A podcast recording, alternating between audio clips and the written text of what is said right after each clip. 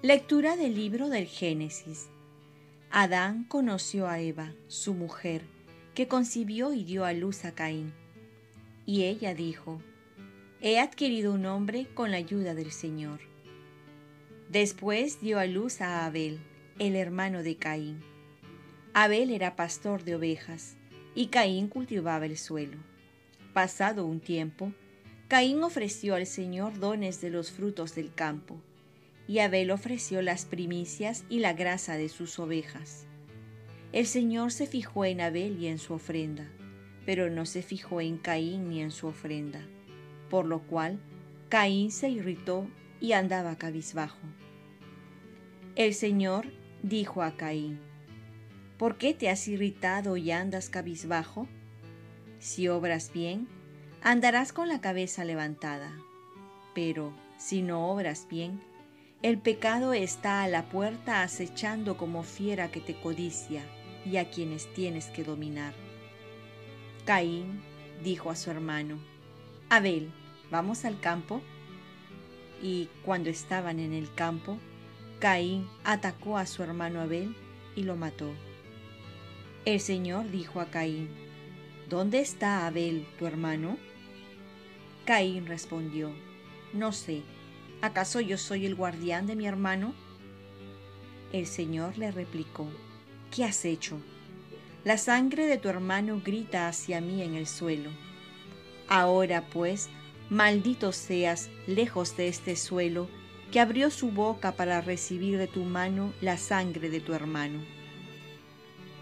Cuando cultives el suelo, no volverá a darte sus productos.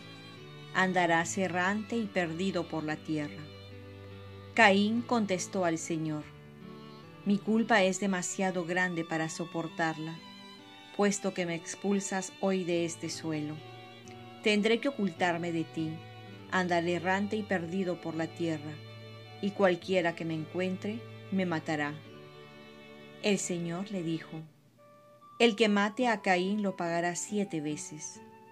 Y el Señor puso una señal a Caín para que si alguien lo encontraba, no lo matara. Adán conoció otra vez a su mujer, que concibió y dio a luz un hijo, y lo llamó Set, pues dijo, El Señor me ha dado otro descendiente en lugar de Abel, porque Caín lo mató. Palabra de Dios. Salmo responsorial. Ofrece a Dios un sacrificio de alabanza. El Dios de los dioses, el Señor habla. Convoca la tierra de oriente a occidente. No te reprocho tus sacrificios, pues siempre están tus holocaustos ante mí ofrece a Dios un sacrificio de alabanza.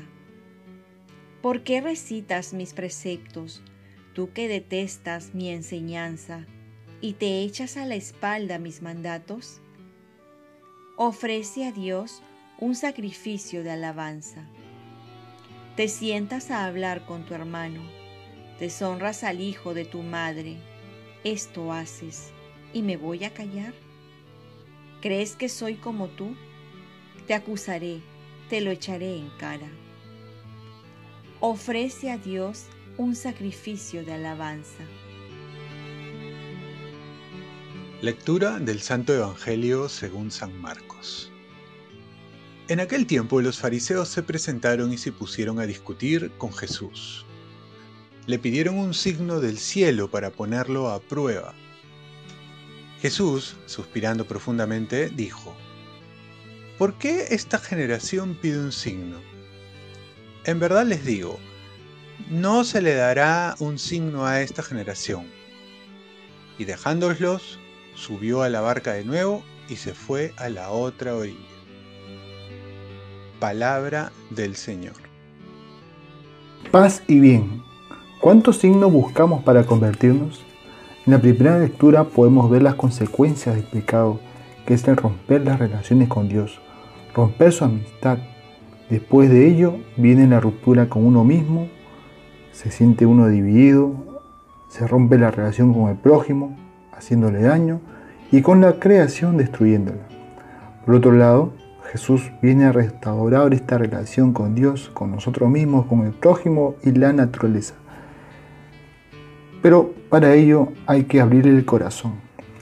Los fariseos habían cerrado el corazón, se habían obstinado en el rechazo a Jesús, en no reconocerlo como el Mesías. Y cuando una persona está cerrada a Dios, hasta Dios no puede entrar.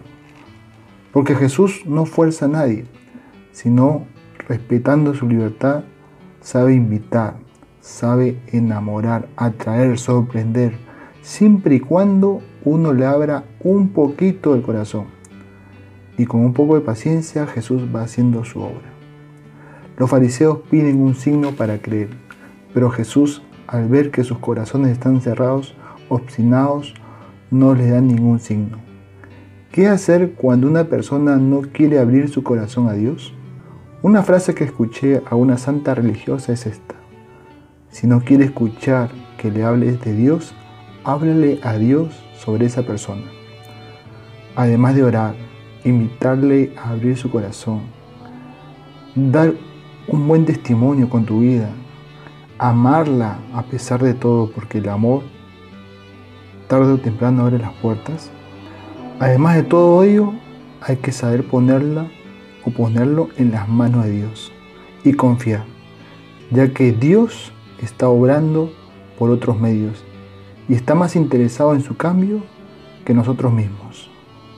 Oremos, Virgen María, ayúdame a abrir siempre mi corazón a Jesús e invitar a otros a abrir su corazón a Él.